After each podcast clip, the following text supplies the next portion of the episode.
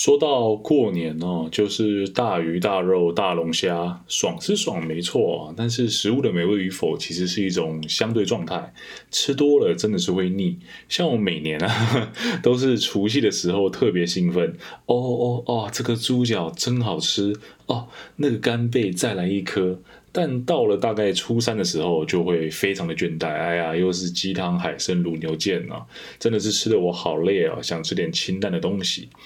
嗨，我杜德浩啊，这里是吃好料也吃不下太多的频道，懂一点商啊，欢迎收听今天的节目。呃，说到清淡的食物哦，以台湾的这个正餐市场而言，最方便取得的肯定就是 Subway 了吧？这个嗯，复古的美式装潢，明亮的这个柜台厨房一体式设计，自助式的饮料机，Subway 的形象啊，明确且专注啊，从一九九五年进入台湾到二零一五这二十年左右啊，都是这个样子。嗯，其实我还蛮爱潜艇堡的啊，撇开这个爽口的生菜、热熔 cheese，然后各各式各样肉品的选择，眼花缭乱的酱料搭配哦，也是一绝。网络上有不少这种饕客配方，这其中我最喜欢的就是嫩切鸡肉加蜂蜜燕麦面包，然后蔬菜的话不要青椒，腌制的辣椒多一点，然后再搭配红酒醋这样啊，酸辣酸辣的感觉哦，真的是很清爽开胃。现在想到，呃，其实也在流口水，说真的，啊，但是 Subway 的食物虽然好吃，台湾部分的这个品牌行销啊，却做得非常二十世纪，没有什么亮点创新，让人为之心动。的感受。那这次的节目，我们就拿以前使用过的设计思考模型，一起来研究研究 Subway 该怎么重新站起来啊，并尝试看看能否赋予它新的商业模式。那先给结论，在我的设计之下啊，Subway 应该推出单店的月卡制度，让顾客啊以八五折的价格一口气预购十六份潜艇堡，那并且限定当月于购买月卡的店家兑换完毕，每天最多兑换一份啊，这是我的想法。但小朋友才抄答案哦，大人都是搞懂背后的思考逻辑，所以咱们就啊接着往下推吧。呃，复习一下设计思考的流程，同理。定义、发想、原型、测试啊，同理的部分，首先给兄弟姐妹们提供一下 Subway 经营环境上的相关资讯，那来丰沛我们思考的脉络以及材料。首先，根据 War Atlas 于二零一九年六月做的统计啊，Subway 在一百一十二个国家有四万两千九百九十八间分店，哦，是全世界拥有最多店面的素食业者。没有错啊，不是麦当劳，不是肯德基，也不是汉堡王，素食店面的数量王者啊是 Subway 与它的潜艇堡们。但是 CNN 在二零一六年的数据也指出啊，Subway 的品牌价值落后麦当劳与星巴克啊，甚至量化后也会发现 Subway 只有麦当劳的四分之一强。第二部分呢，是与各位思考下，Subway 到底在素食市场提供什么样的价值？若是想要罗列几个关键字哦，相信新鲜蔬菜。低脂健康肯定是跑不掉的啊！我们都同意，Subway 与竞争者们最大的市场区别，就是在素食中提供相对健康的食物。那这两项指标资讯呢，可以带给我们的相关思考有以下几个：首先，Subway 的策略倾向是相对传统的啊，比起代言广告、异业合作等等，他们更喜欢流行于上世纪的这种扩张策略。扩张拓点最直观的好处哦，就是让消费者们啊取得。成本可以降低，不要在这个大老远啊跑到特定地点啊才能买到潜艇堡。但同时降低取得成本的策略哦，却与外送行业的兴起相互冲突。人嘛，要吃东西哦，就是两个选择哈，要么就是我去食物那边。要么哦，就是食物来我这边。那 Subway 选择了前者哦，就必须面对 Food Panda 或是 Uber Eat 所带来的冲击。拓点扩张也会令顾客分流，因此造成的奇怪，好像除了买一送一以外哦，Subway 总是看起来没什么人，冷冷清清的感觉。另外是健康的形象与诉求，也把自己绑在了道德的高位。吃汉堡、吃炸鸡、吃薯条，人们管肥不肥吗？根本不管，你知道这个减肥都是明天的事哦。所以每个胖子都是被脂肪耽误的帅哥啊！麦当劳跟肯德基在菜单上哦，可以有更多尝试的机会。好比说，肯德基与青花椒的合作就是一次流行的挑战。这就像是王力宏哦跟唱饶舌的热狗啊，王力宏外遇，大家就会骂他。死渣男对吧？但我爱台妹的热狗哦，有两三个女朋友，似乎再正常不过。形象的建立哦，是一把双面刃。我们来试试看啊！我让我问问你，Subway 卖什么？潜艇堡、饼干，再来就不知道了，对吧？啊，因为无论要发展什么样的新菜单，对 Subway 而言啊，都一定要先经过是否健康这一关。形象可以是筋斗云，也可以是紧箍圈，全看品牌的行销与企划是否能妥善利用，找到了支点啊，发挥借力使力的效果。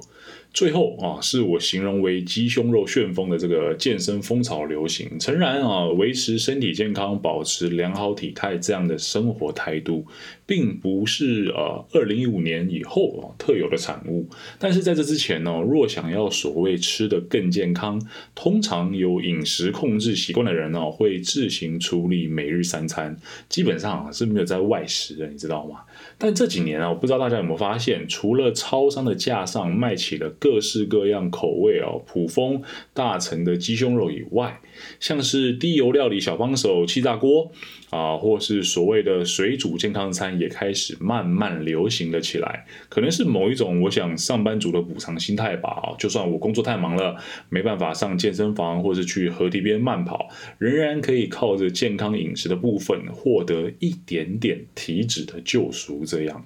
那当我们同理完了 Subway 自身策略啊，以及消费者心态的相关资讯后，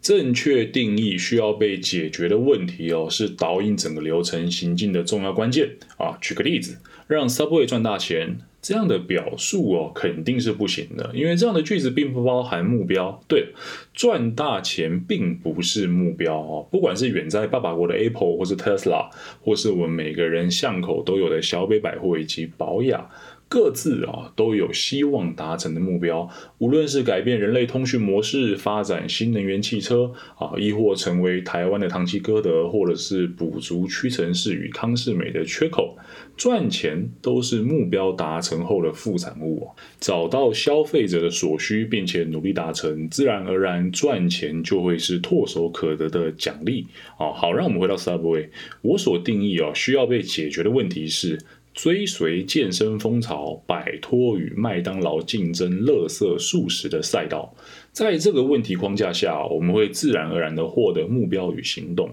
目标是该前往何方，行动啊，则是前进的方法。追随健身风潮，摆脱与麦当劳竞争垃圾素食的赛道，目标是脱离垃圾素食行业的竞争红海。那行动是利用现在正夯的健身风潮与氛围。啊，确实定义是可以千奇百怪的，好比说啊，让 Subway 总是大排长龙，降低食材的停留率，冲高每日销售数量，提升品牌知名度等等等等。我们也可以看到，因为有了不同的定义，所以 Subway、麦当劳、肯德基的发展路线哦是不一样的。好比说，麦当劳典型是亲子餐厅，所以才会有儿童游乐区、快乐儿童餐。那至于近些年的策略，就是跟风大型的国际赛事哦。总是在世足啊，或是奥运的时候，麦当劳会推出期间限定的这种彩色玻璃杯。那当然啦，看透这些活动的本质哦，其实就是异业 IP 的合作。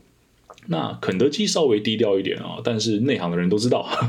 如果你想要吃肯德基哦，肯定啊是不会点菜单上有的东西的，都是报五位数字的优惠码，吃各种花里胡哨的优惠菜单啊。你不知道我在说什么东西？等等啊，你听完我节目去 Google 肯德基优惠码，你就知道了。另外哦，是这两家素食业者都对于更快速的提供顾客餐点下了巨大的努力以及投资，不管是 A P P 线上点餐、电话点餐，或者是现在从国外流行进来的自助式点餐机，本质上啊都是朝着更快啊的路线前进。我想啊，在他们的管理策略当中，肯定都有定义出如何让顾客快速获得餐点、减少等待时间这样的问题模式。但嗯，Subway 是追赶一辈子哦，也不可能跟他们一样快的。首先，食物的本质就不说了哦，另外是看看人员配置，你就会知道，麦当劳跟肯德基，甚至是汉堡王是有前后场区分的。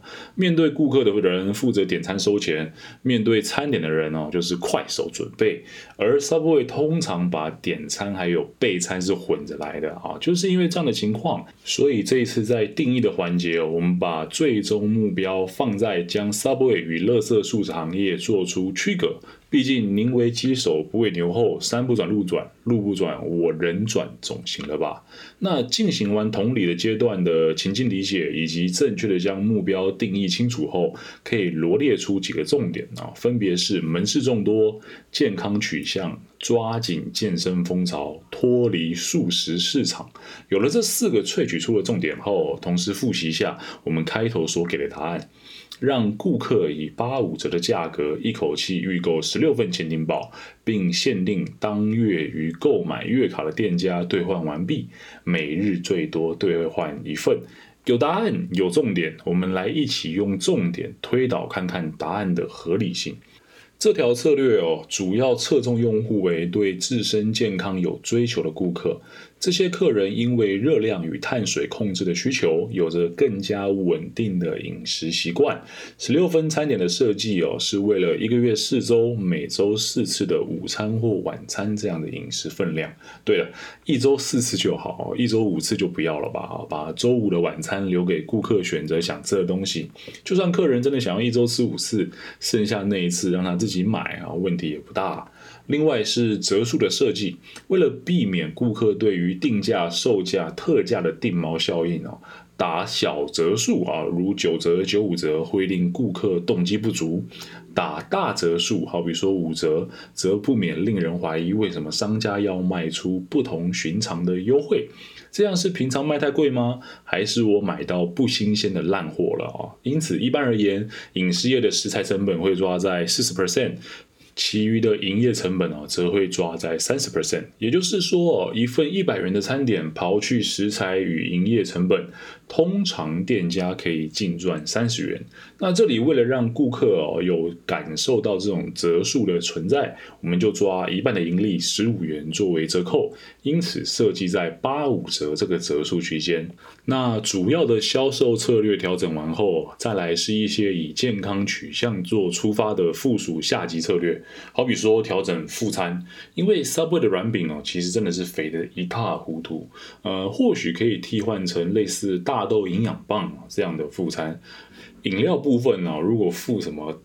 高蛋白奶昔哦，可能有点太哈扣了啊。那但是我们还是可以选。啊，零卡可乐这样的零热量产品也是一个蛮好的方向。经过这些调整以后，整体热量控制上可以做得更整齐、更有统一性，而不会是省了主餐的热量却肥了饼干以及含糖饮料的部分。也可以考虑将健康取向、门市众多这两项特质合并，寻找好比说健身房、运动场、合体等民众容容易运动的场域开设门市，让目标客户更加。贴近门市，同时避开车站、百货商圈等店面成本较高的传统人流聚集地，以降低营业成本。那原型与测试的部分虽然无法在嘴上讲讲，但最后一个段落我们可以聊一聊，以店家出发而言。单店的月卡制度的投入使用还有什么可以有的隐藏优势？呃，单店月卡制度说起来复杂，但其实就是储值的概念。储值最大的优势就是保底，一种保底是预收现金来做该月的食材采买费用，也就是保底一定的收入，并提早做相关利用。另外是可以保底每日最低备料量啊，要知道餐饮业的备料难度是边际递减的，准备第零份食材跟第五份食材的麻烦程度哦是天差地别，但是准备第二十份到第二十五份却没有什么太大的差异。此时保底可以降低每日食材备料的相关人士劳动成本，所以刚刚提到将三十 percent 的净利拿一半出来做行销折让，其实或许也没这么伤。适当规划预收现金、人力应用的分配，也可以提高净利率。呃，这条单店月卡的策略哦，也是我个人一直希望 Subway 可以运行的模式啊。因为相较于其他素食店，Subway 是可以天天吃的啊，不像是隔壁的汉堡炸鸡，多吃两天哦就准备高血压、高血脂、高血糖这样。虽然无法预知到底 run 起来成效如何，但是设计思考的方法可以让我们找出更适恰的策略，而不是一昧的大傻逼。好比说啊。找吴宗宪来代言直销，然后原地爆炸这样啊！本来啦，商业就是花小钱办大事嘛。买美国超级杯的广告是一种方法，但四两拨千斤的利用最少资源，找相对更多的收益，才是策略的迷人之处。来个结尾。懂点商在 Podcast、Spotify、YouTube 上都有上传，FB 有同名的粉丝专业。呃，如果你还喜欢我的节目，希望可以介绍给身边的人，让大家可以不要听到商业就想到呃要骗我的钱钱这样。毕竟只有搞懂这里头运作的逻辑，让知识对等的啊，才有公平的可能性。那我们下期见，拜。